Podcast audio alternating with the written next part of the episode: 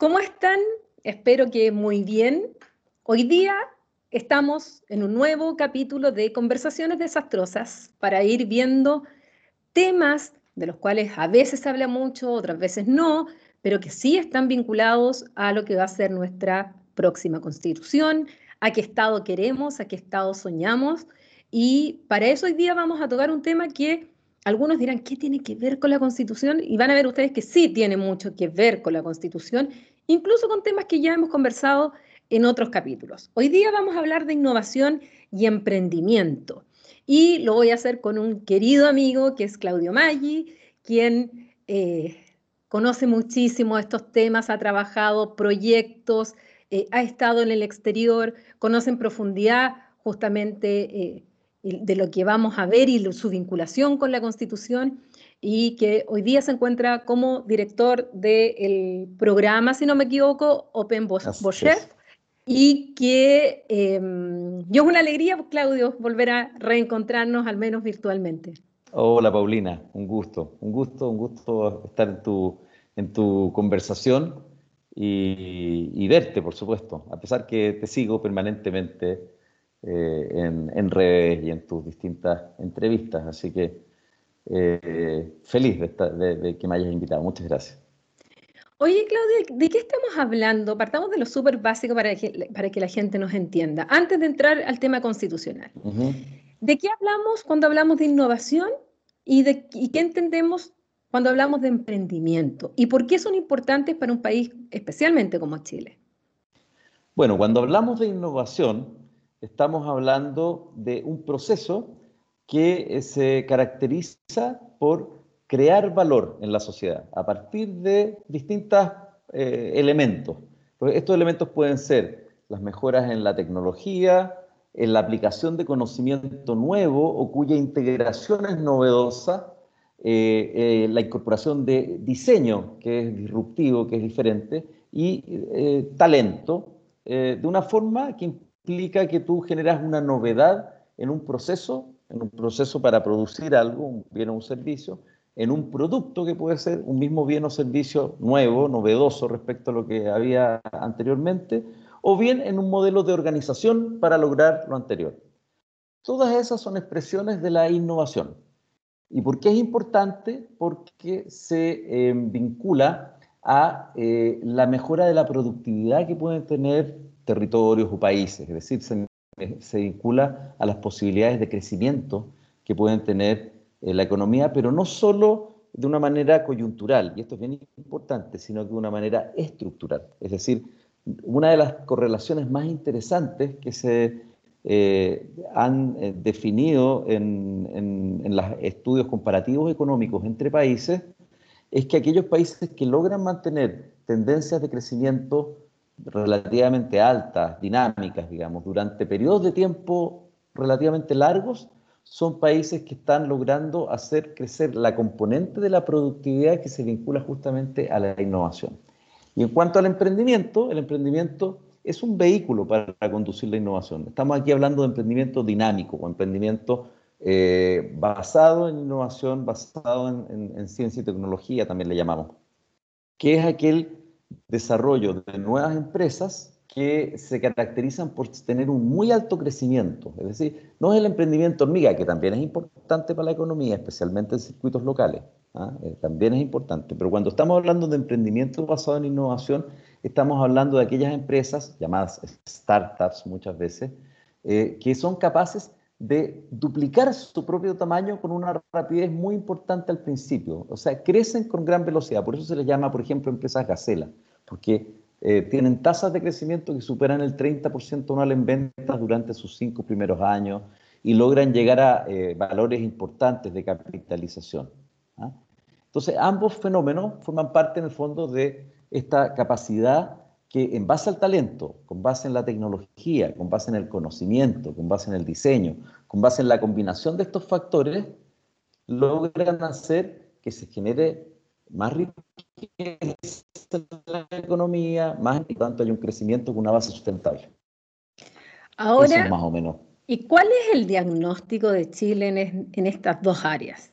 Porque uno suele escuchar que estamos en retraso, suele, uno ve cifras y normalmente nos están diciendo que justamente nuestras debilidades están en la vía de la innovación, de este valor agregado, que seguimos dependiendo nuestra economía de las materias primas y que, eh, bueno, y que falta justamente ese elemento que otros países además invierten mucho en ese elemento. ¿Cómo estamos en Chile? ¿Y cuánto en Chile se invierte y cuánto sería, ya que estamos en la OCDE, eh, lo que debiéramos invertir en innovación eh, y, en emprendimiento? Claro, mira, hay varias métricas, ¿ah? la métrica no es una sola.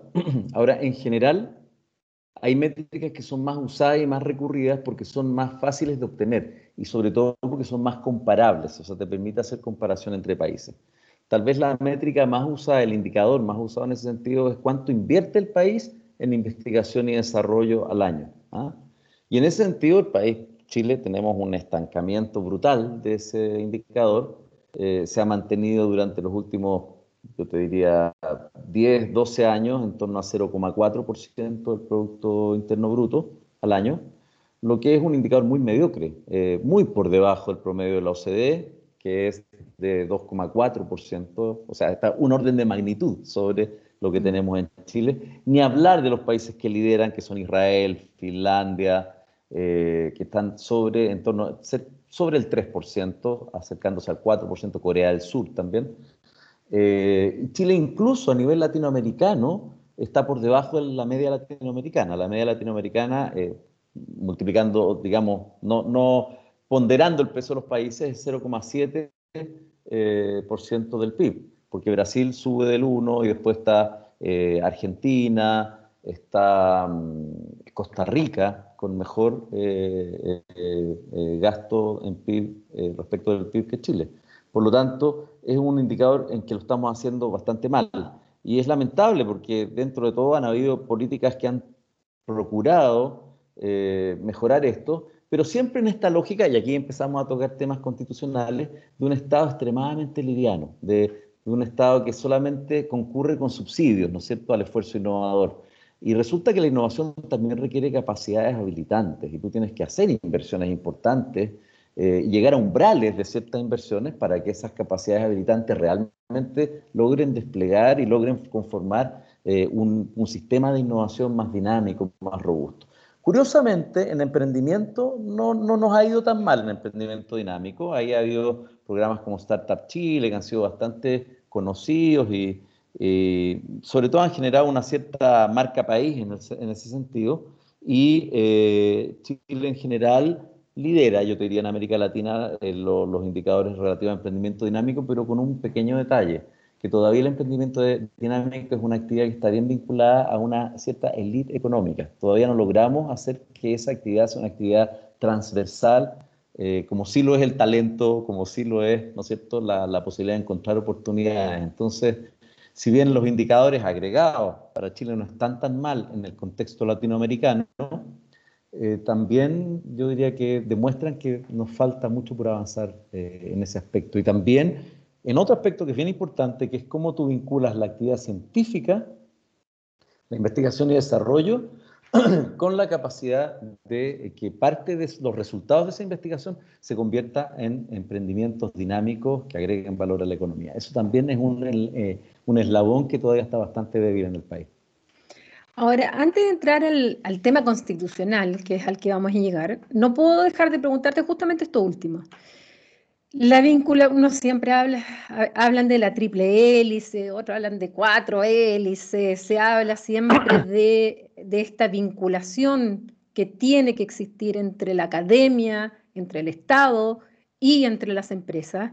Eh, yo estudié en una universidad en el cual todo el círculo de la universidad eran empresas. Es decir, era, era una universidad que, estoy hablando de Lovaina y, de Lovaina, la universidad eh, fuera de Bruselas, y en la cual tenía todo un cordón que eran industrias y que al mismo tiempo trabajaban con las facultades y eso mismo estaba vinculado, y qué, ni, ni qué decir de lo que invertían el Estado es justamente en esa, en esa dinámica. Entonces, ¿Cómo estamos también nosotros en eso?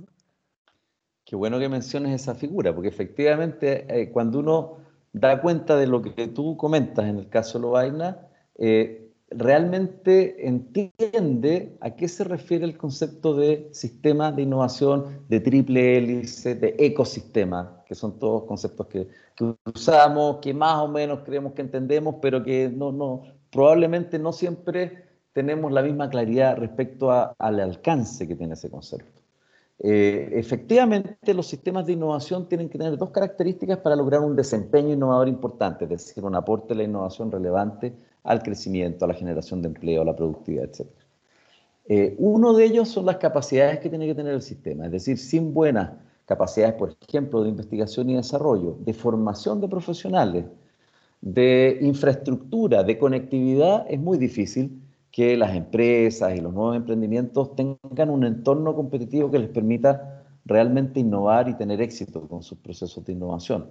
El entorno sí importa y mucho, porque ahí están muchas veces las respuestas a las necesidades y las interrogantes que plantea todo esfuerzo innovador. La innovación se caracteriza porque está vinculada a cierta incertidumbre, cierto espacio en que yo no sé cómo me va a resultar y por lo tanto muchas veces voy requiriendo cierta ayuda para lograr que efectivamente esa idea, ese proyecto, ese prototipo pueda tener éxito y pueda salir al mercado, ¿no es cierto? En eso yo necesito apoyo externo porque no, no tengo todos los elementos. Más aún si soy un emprendedor, imagínate, partiendo ¿ah? con poco acceso al financiamiento, con la pura idea, con el talento, con las ganas, pero si no tengo buen acceso a laboratorios, buen acceso a ciertas eh, capacidades especializadas, eh, acceso a capital temprano, que va a ser capital de riesgo, es muy difícil.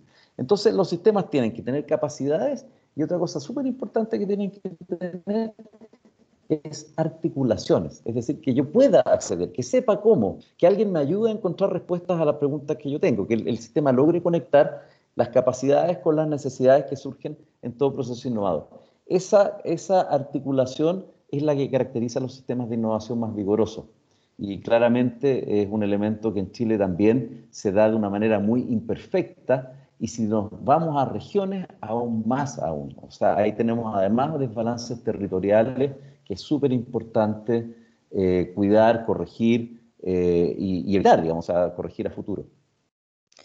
Ahora vámonos al tema constitucional, porque quienes nos están escuchando pueden estar pensando, bueno, ¿qué tiene que ver con la nueva constitución? ¿Qué tiene que ver con el proceso constituyente? ¿Qué, ¿Y esto cómo se vincula con, eh, con lo que los convencionales van a tener que conversar, discutir, negociar para que finalmente tengamos una nueva constitución?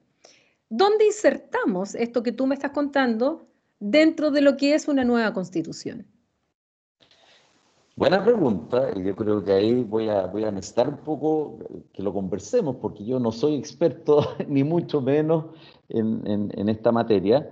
Eh, sí tengo cierta, cierta convicción de que eh, nuestra carta fundamental, si bien no puede dar respuesta a todo, porque para eso existe todo el sistema ¿no cierto? legislativo posterior, sí tiene que fijar ¿no cierto? Eh, elementos que son básicos, que son eh, y que son determinantes, digamos, para nuestro, nuestro proyecto país. Eh, y en ese sentido, hay algunos elementos que son bien importantes. Por ejemplo, la respuesta que demos a los, los desafíos en materia de propiedad. ¿Qué es lo privado? ¿Qué es lo público? ¿Ah? Eh, en ambos temas son fundamentales en cualquier país que busque promover, ¿no es cierto?, el talento a través de la innovación, y, promover y despegar el emprendimiento como una fuente de creación de riqueza, dinamismo y además de realización de las personas, que es muy importante. En ese sentido, los elementos de propiedad privada eh, en la Constitución cumplen un rol importante, porque efectivamente la propiabilidad de los esfuerzos pasa a ser importante. Si yo, en definitiva, eh, eh, busco un, asumo un desafío, busco una respuesta, genero un, un, un, bien o un servicio que creo que puede tener un valor para muchas personas, ¿ah? yo asumo que ese servicio va a tener una forma de llegar a esas personas. Esa forma puede ser en la forma de un bien público y está perfecto, ¿no es cierto? Si está definido así, una solución, la innovación social se basa en hacer llegar bienes públicos a las personas, eh, pero también puede tener forma, y la mayoría de las veces es un bien apropiable, es decir, yo puedo eh, recibir los frutos del esfuerzo con base en la propiedad, en cierta propiedad intelectual que yo eh, asumo sobre eso que eh, eh, yo y mi equipo, ¿no es cierto?, de trabajo grupalmente hemos desarrollado. ¿ah? Y ahí, vienen las patentes, ¿verdad? eso te ahí están las patentes. Ahí están las patentes, las patentes se basan en licencias, que son una forma de transferencia, están los modelos de utilidad, están los derechos de autor, porque el software no se patente, el software se registra con derechos de autor. Eh, entonces tenemos una serie de elementos que forman parte del incentivo que tienen muchas empresas, ¿no es cierto?, especialmente las empresas, para innovar. Si no existen esos incentivos, difícilmente las empresas van a invertir en innovación. Entonces tenemos ese elemento que es bien importante definirlo. Pero también hay elementos de bien público que son súper importantes. Por ejemplo, el poder tener ciertas condiciones básicas de infraestructura habilitante, eh, ciertas condiciones de acceso a educación que me permita tener una población formada y preparada, uno de los elementos que efectivamente castigan a Chile en los rankings internacionales de competitividad e innovación es el factor personas. ¿Ah? ¿Por qué? Porque tenemos todavía un, desequilibrio importante en materia formativa e incluso, a pesar de que hemos tenido un acceso masivo al ciclo de educación terciaria, todavía los niveles, ¿no es cierto?, comparativos educacionales, de comprensión lectora, de matemática, estamos muy bajos, estamos en la cola de, de los países de la OCDE. Por lo tanto, ahí tenemos una brecha que tenemos que cerrar eh, y que tiene que ver con las respuestas que en materia constitucional se van a dar a estos bienes públicos que deberían ser más o menos universales, algo que se tendrá que discutir, mm. ¿no es cierto?, en el proceso constituyente, pero claramente ese es un elemento también fundamental. ¿De qué manera esos bienes públicos forman un poco las bases en donde se instala un sistema de innovación? Y ahí tenemos infraestructura habilitante, conectividad, educación, eh, cultura incluso puede ser un elemento bien importante a considerar. Me interesa un tema que lo conversé con Pablo Morris en unas entrevistas anteriores y que también puede tener relación con esto, porque se habla del trabajo decente. El trabajo decente, que es un concepto de la OIT, que va más allá de solo el derecho al trabajo. Por lo tanto, tiene, tiene eh, digamos, unas exigencias mayores. Esto está vinculado además con la innovación está y con el emprendimiento, sobre todo cuando vemos ciertos emprendimientos que a veces son cuestionados justamente por no dar todas las garantías o toda la protección que requieran sus trabajadores. Eh, o esto también dentro de esta innovación pudiera tener esta concepción de trabajo decente otra lectura? Es súper interesante la pregunta. Efectivamente, yo creo que hay, que hay que plantearse eso con con una mirada bien abierta bien de futuro, porque estamos viviendo cambios tecnológicos, cambios socioeconómicos bien profundos a nivel global. Entonces, eh, es importante eh, que este, este concepto, que yo creo que es fundamental, de trabajo decente, también lo, verifiquemos, cómo, cómo, cómo eh, se articula, ¿no es cierto?, con esta idea de promover la innovación y promover el emprendimiento como valores dentro de una sociedad. Yo te diría que, en primer lugar, eh, hay una evidencia que hay que constatar. Los países que lo hacen mejor en materia de innovación, en general, son países que tienen muy buenos niveles de equidad. En general, son países que tienen muchísima, mucha horizontalidad. Sus Gini son Gini mucho, muchísimo más bajos que los Gini de países latinoamericanos o Chile. Por lo tanto, algo hay que nos dice ahí que en la medida que yo despliego capacidades innovadoras, eh, estoy no estoy eh, alterando estos elementos que, o no estoy deteriorando elementos de equidad. Aunque la implicancia también puede ser vista del otro lado. En la medida que yo genero mayor equidad, tengo mucho más acceso y posibilidades a que se produzca este fenómeno innovador, a que las personas emprendan, etc. Probablemente haya una retroalimentación ahí entre ambas dimensiones. Lo que es claro es que el concepto de trabajo decente, que me parece, insisto, fundamental, no debe confundirse con una concepción rígida del trabajo. ¿Por qué? Porque estamos yendo a un modelo de sociedad en donde efectivamente las personas podemos aspirar a trabajos que tengan componentes de flexibilidad. Pensemos en el que llegó probablemente para, al menos de manera parcial, quedarse en muchos casos, en muchos modelos de, trabajo. Pensemos en que muchas de las eh, desarrollos innovadores tienen que ver con modelos de servicios a las personas modelos a veces globales de servicio a las personas que involucran flexibilidad en las jornadas de quienes trabajan en esos, en esos desarrollos. Por lo tanto, el, el desafío yo diría que es más bien compatibilizar una visión necesaria y fundamental de trabajo decente con estos elementos que forman parte del concepto de trabajo eh, al cual nos vamos encaminando ¿ah? y que forman parte de la necesidad, necesaria creación de, riqueza futuro. ¿ah? Es probable que los modelos, ¿no es cierto?, de trabajo para toda la vida, de ese trabajo que no se, que era más bien rutinario, repetitivo, están condenados a, morir. O sea, van a ser reemplazados por eh, eh, procesos autónomos, ¿no? Por automatización. Entonces, justamente...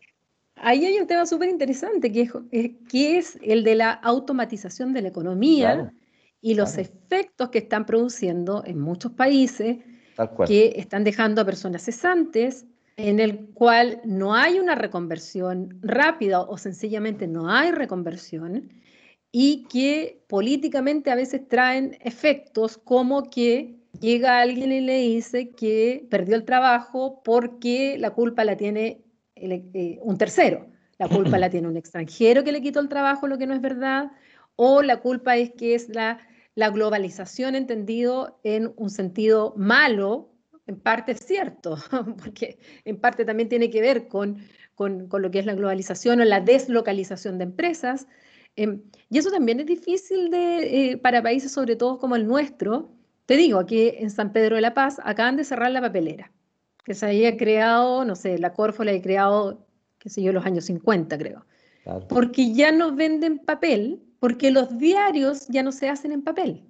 Y si lo conectamos ahora con que varios diarios, como, la, como, el grupo Copesa, echó a, a 300 personas este fin de semana, y varios suplementos ya no salen y el papel ya no se va a usar en varios diarios, se va generando algo que también te llama o a la innovación, o sencillamente se lo van a agarrar algunos grupos que ese malestar, que es propio de las personas, si se quedan sin trabajo, la angustia se transforma en rabia y sencillamente se generen, bueno, lo que ya hemos visto que se ha generado en, este país y en otros. Entonces, ese es otro tema que tiene que estar muy vinculado a la innovación, a, rápidamente reaccionar eh, como Obama reconoció. De hecho, el mismo Barack Obama reconoció que él no había dado eh, realmente soluciones a la reconversión de un sector de los Estados Unidos que al perder el trabajo por la automatización o la deslocalización de empresas,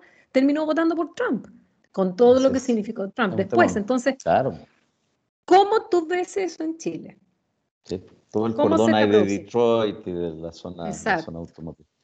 Eh, mira, es, un temón, es súper complejo por cuanto estamos viviendo, además de, la coyuntura, ¿no es cierto? Estamos viviendo este escenario de cambio tecnológico, de cuarta revolución industrial. Eh, la historia nos muestra que en las revoluciones previas siempre han habido ajustes complejos de trabajo y siempre ha habido mucho temor de quienes sienten que el cambio les, les va a hacer perder el empleo. Es famosa la historia de los conductores de carrozas en Inglaterra cuando aparece el tren que se vuelcan, ¿no es cierto?, en, protestas porque se dan cuenta que 200 carrozas van a ser reemplazadas por un tren que tiene un piloto y un maquinista y por lo tanto eh, eh, eh, no hay que ser demasiado, digamos, visionario para darse cuenta que eso significaba una amenaza a sus trabajos. la historia muestra que después los empleos que genera esa nueva eh, etapa industrial son mayores normalmente que los empleos que desaparecen producto del cambio. Pero eso tiene un proceso que es doloroso, no es la misma gente la que muchas veces asume, no todos se reconvierten. ¿ah? Eh, y efectivamente ahí se requieren políticas de transición que son muy importantes. Estamos viendo un proceso bien complicado. OCDE hace dos años hizo un estudio acerca de los países que podían estar más amenazados por los fenómenos de automatización y Chile estaba entre los seis de la OCDE con mayor porcentaje probable de pérdida de trabajo producto de la automatización, porque tenemos un mayor porcentaje de trabajo rutinario, de baja calificación. El trabajo rutinario y de baja calificación está, en, por supuesto, está pedido, ¿no es cierto? Está en primera lista para ser reemplazado por una lógica automatizable y lo estamos viendo en los peajes, lo estamos viendo en, la, en los, servicios, ¿no es cierto?, del supermercado, donde tú pesas las cosas, etcétera. Lo estamos viendo en, muchas, en muchos, los estacionamientos hace rato, ¿no es cierto?, que vienen siendo eh, crecientemente reemplazados y eso multiplícalo por muchos procesos que no son directamente de vinculación con el cliente, pero que tienen la misma lógica, que pueden ser reemplazados por rutinas automatizadas. Sin embargo, ¿qué pasa en el mundo? Cuando tú reemplazas esto por eh, eh, procesos automatizados, necesitas controladores de esos procesos, necesitas desarrolladores de software, necesitas un montón de nuevos empleos que surgen asociados a esta nueva tecnología. El punto es, dos preguntas. Uno, ¿qué está haciendo el país en materia formativa para asegurar que su capital humano realmente esté preparado para asumir esas nuevas oportunidades que surgen? Y esto es complicado porque muchas de estas tecnologías están más bien organizadas globalmente, entonces no, no tenemos asegurado que esos nuevos trabajos que se van a requerir o, esos nuevos requerimientos que se aplican en Chile van a ser cubiertos por empleados en Chile, porque puede estar en otro país del mundo el programador haciendo eso.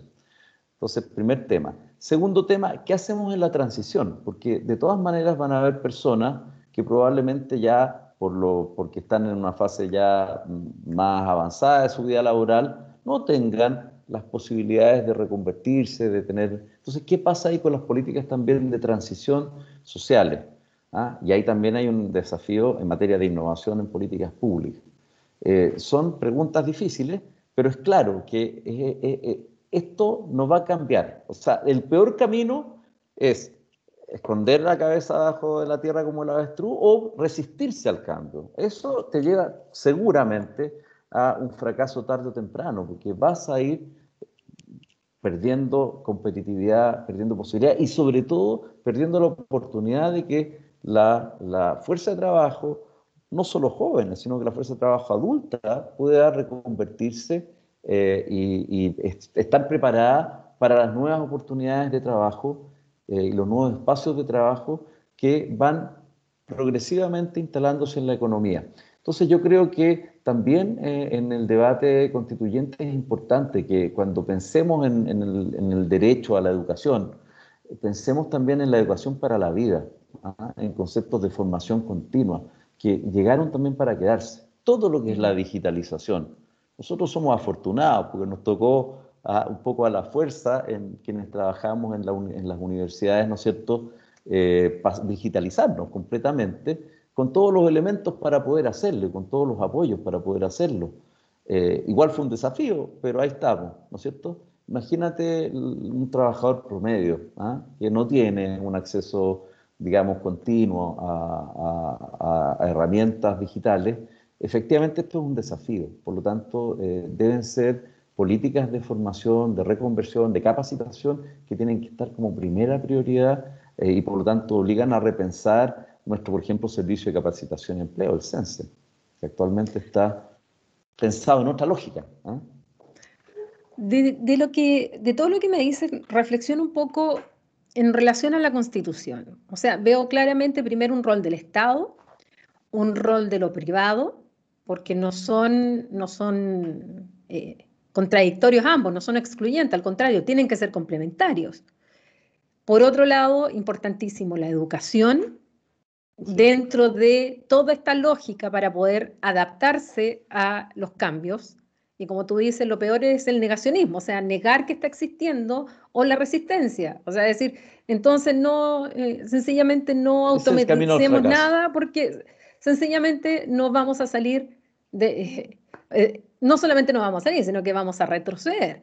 Por lo tanto, rol del Estado, rol de los privados, la educación, el, el concepto amplio de trabajo decente, la tecnología o la tecnologización, como está afectando no solamente lo que dice relación con el, el, trabajo diario, sino que todos los aspectos de la vida. O sea, desde que tenemos que lidiar con nuestros hijos para que no estén todo el día pegados a una pantalla y eso significa un estrés más encima en pandemia, hasta el hecho de profesores habernos tenido que adaptar en un mes a dictar clases que ya yo llevaba 20 años haciendo de manera presencial y aprendiéndome miles de plataformas que después me las cambiaban, pero finalmente llegar a la plataforma y hacer las clases eh, y utilizando además porque es muy importante en el caso de, nosotros los académicos que no se trata de hacer la misma clase presencial vía la pantalla, es utilizar las herramientas que nos entregan esto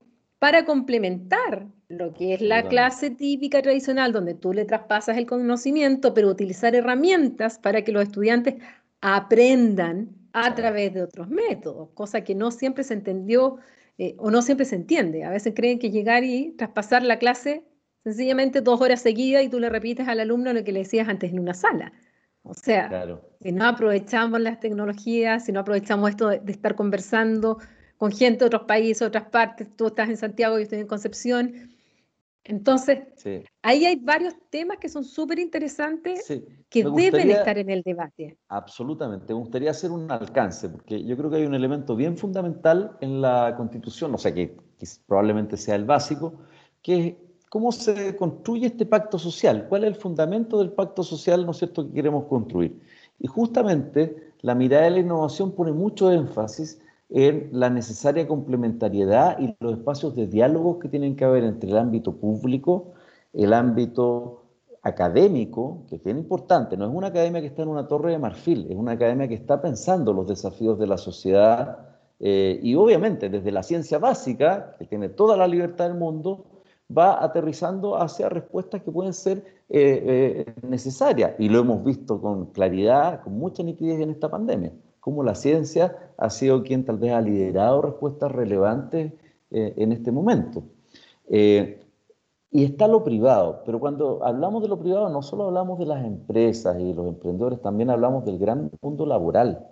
¿ah? Y el mundo laboral tiene un rol bien importante. El mundo laboral, tú, probablemente lo viste en Bélgica, yo lo vi en Alemania, eh, el rol de los sindicatos es un rol técnico súper importante es un rol que mira al futuro, que trabaja en colaboración con las empresas, con los hacedores de política, justamente eh, eh, enfrentando el futuro, abordándolo, promoviendo la innovación, promoviendo la formación. No es un rol eh, reaccionario de pretender que todo quede como en, el siglo XIX en términos de fijar derechos y proteger una rigidez laboral que es muy difícil que pueda sostenerse en, lo que viene. ¿ah? Lo que viene eh, está vinculado al cambio, está vinculado a la flexibilidad, está vinculado a poder eh, ser adaptables, que nos podamos adaptar a estas nuevas condiciones como lo hemos tenido que vivir en este último tiempo de una manera muy acelerada. Entonces, yo creo que esos aspectos del pacto social, esa, esa visión en torno al valor que tiene el mundo laboral y a la inserción y, a la importancia de tener líderes laborales eh, que, que promuevan esas visiones, y que la mano de este pacto también haya un cuidado, haya realmente un, cuidado por, las condiciones de trabajo decente y también por estos procesos de transición que, insisto, es muy difícil abrazar la innovación si en el camino vas a sucumbir al tremendo costo social que implica, ¿no es cierto?, este cambio que deja a tal vez muchos, digamos, sin posibilidades de, de acceder a un trabajo. Entonces, estos puentes laborales, estos puentes eh, incluso eh, asociados a, procesos de retiro, eh, son bien importantes y son parte de lo que hay que hacer en, este, en, esta mirada y parte de lo que vamos a tener que abordar como sociedad.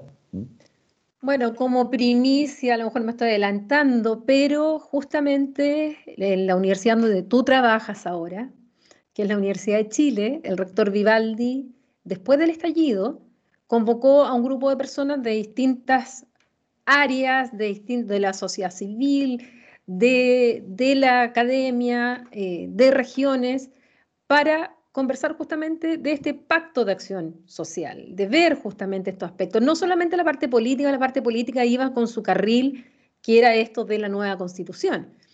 Y trabajamos, porque tuve el privilegio de ser invitada también a trabajar en, ese pacto, y que muy pronto va a eh, las propuestas que hacemos, donde vimos estos temas, donde vimos medio ambiente, vimos cultura, vimos lo que es eh, ciudadanía, democracia, la tecnología, o sea, cada una de las comisiones que se formaron, eh, finalmente las conclusiones van a estar muy pronto y van a ser puestas a disposición. Seguramente el rector Vivaldi hará una ceremonia y para dar a conocer. Pero era la lógica justamente de, lo que tú señalabas, mm. de, lo complementario, no de lo contradictorio, y sencillamente si no llegamos a un pacto, eh, no vamos a seguir una profunda crisis y no vamos a salir de la crisis, porque las crisis no se salen dictando leyes o dictando constituciones sin que se aborden de manera profunda justamente estos lazos que son tan, tan importantes. Exactamente. Oye, Paulina, qué bueno que mencionas lo del medio ambiente, ¿ah? porque no lo hemos mencionado.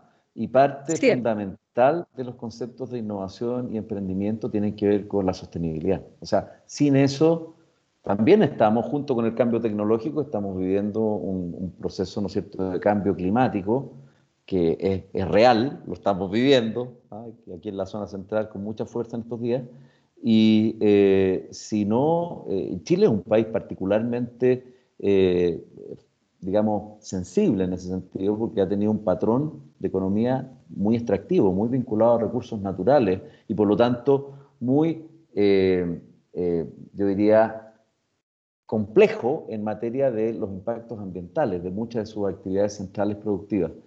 Entonces, eh, el poder eh, asumir con total responsabilidad, con claridad, no con un lavado de imagen verde, sino a fondo, los conceptos de sostenibilidad, yo creo que también no solo son ultra necesarios, sino que son una gran fuente de innovación. ¿ah? Los biomateriales, la economía circular, la posibilidad de recuperar eh, elementos, los fitofármacos, los, los nutracéuticos, son todas fuentes ¿no que nos, nos llevan a revalorar la naturaleza, a cuidarla y a, apuntar a patrones de alta sostenibilidad. Para la minería hay elementos de innovación fundamentales que permiten hacerla eh, más sostenible. Por ejemplo, eliminar los relaves es ultra, ultra disruptivo para la minería. Implica eh, innovar un montón en sus procesos, pero es una meta eh, interesante, ¿no es cierto? O cambiar todo lo que es energía fósil por energías limpias en los procesos mineros. Son todos elementos eh, súper relevantes, fuentes de innovación, fuentes de crecimiento, pero sobre todo respuestas para, la sostenibilidad ambiental. Bueno, de hecho es tan así que en Europa, ahora con este plan de recuperación económica, eh, producto de la pandemia, y en que los europeos aprobaron un plan de 750 mil millones de euros. Sí, claro. Las condiciones para que los estados accedan a ese dinero, primero que se trate de generación de empleos innovadores y que cuiden el medio ambiente. O sea, tan clarito tienen los europeos que las tres condiciones para acceder a esos dineros son esas. Para que, evidentemente, atacar el tema del desempleo con el impacto, por otro lado, eh, los europeos se han dado cuenta que están quedando atrás en innovación, que se le están adelantando otros, cuando en el pasado eran los europeos los innovadores, er, eran los que eran los top. Y en tercer lugar, los efectos negativos del cambio climático. Mm. Entonces, si no se cumplen con esas tres condiciones, no reciben el dinero de este fondo de recuperación los estados. Claro, claro. tan claro como eso. O sea, lo que tú señalas es el camino por el cual están siguiendo los que... Claro. Bueno, Siempre llegan unos pasos más adelante que nosotros. Y, conviene mirarlos, conviene mirarlos mm. porque, claro, tienen algo más de historia y, porrazos que nosotros también. Entonces, lo otro interesante es que ellos combinan este fondo con estos incentivos, este tremendo, digamos, eh, disposición de recursos con estos incentivos, con estos, eh, estas hojas de ruta en que han generado acuerdos sociales a nivel territorial, ¿no es cierto? Estas hojas de, especialización inteligente, donde el primer paso es construir una visión compartida de futuro, para dónde quieren ir como territorio, ¿no es cierto? Y además compartirla e identificar sus roles complementarios. Y eso es lo que al final te va lubricando estas tres o cuatro hélices que conforman los sistemas de innovación. Es lo que te permite eh, eh, eh, que efectivamente esos incentivos operen en una lógica virtuosa. ¿ah? de otra manera, claro, nosotros también ponemos instrumentos para esto, claro, obviamente a un orden de magnitud infinitamente menor, pero muchos instrumentos. Chile es el campeón de los instrumentos para la innovación, para el emprendimiento, desde hace más de 20 años que tenemos eso, pero no lo hemos acompañado, al, revés de los europeos, con estas lógicas de eh, eh, eh, que los actores del sistema de innovación se miren, miren al futuro conjuntamente y se atrevan a colaborar. Si la colaboración es súper importante también para que esta cuestión funcione. Y además nos permite ir construyendo capital social, que es algo que nos hace tremenda falta en, Chile. Así que escucha, bienvenido el proceso constitucional y ojalá que estos temas, que yo no sé si directa o indirectamente eh, van, a, van a quedar plasmados, ¿no es cierto?, en la propuesta de la Constitución, pero sí que tienen que sentar las bases para la posibilidad de construir una economía en que podamos colaborar, que realmente eh, tengamos una visión de futuro compartida y que realmente abramos las puertas para el futuro. de otra forma, difícilmente vamos a poder avanzar hacia el desarrollo. Bueno, Claudio, te agradezco muchísimo y sobre todo me quedo con, esto que señalas, porque las constituciones se hacen para el futuro. Uno no regula cosas del pasado.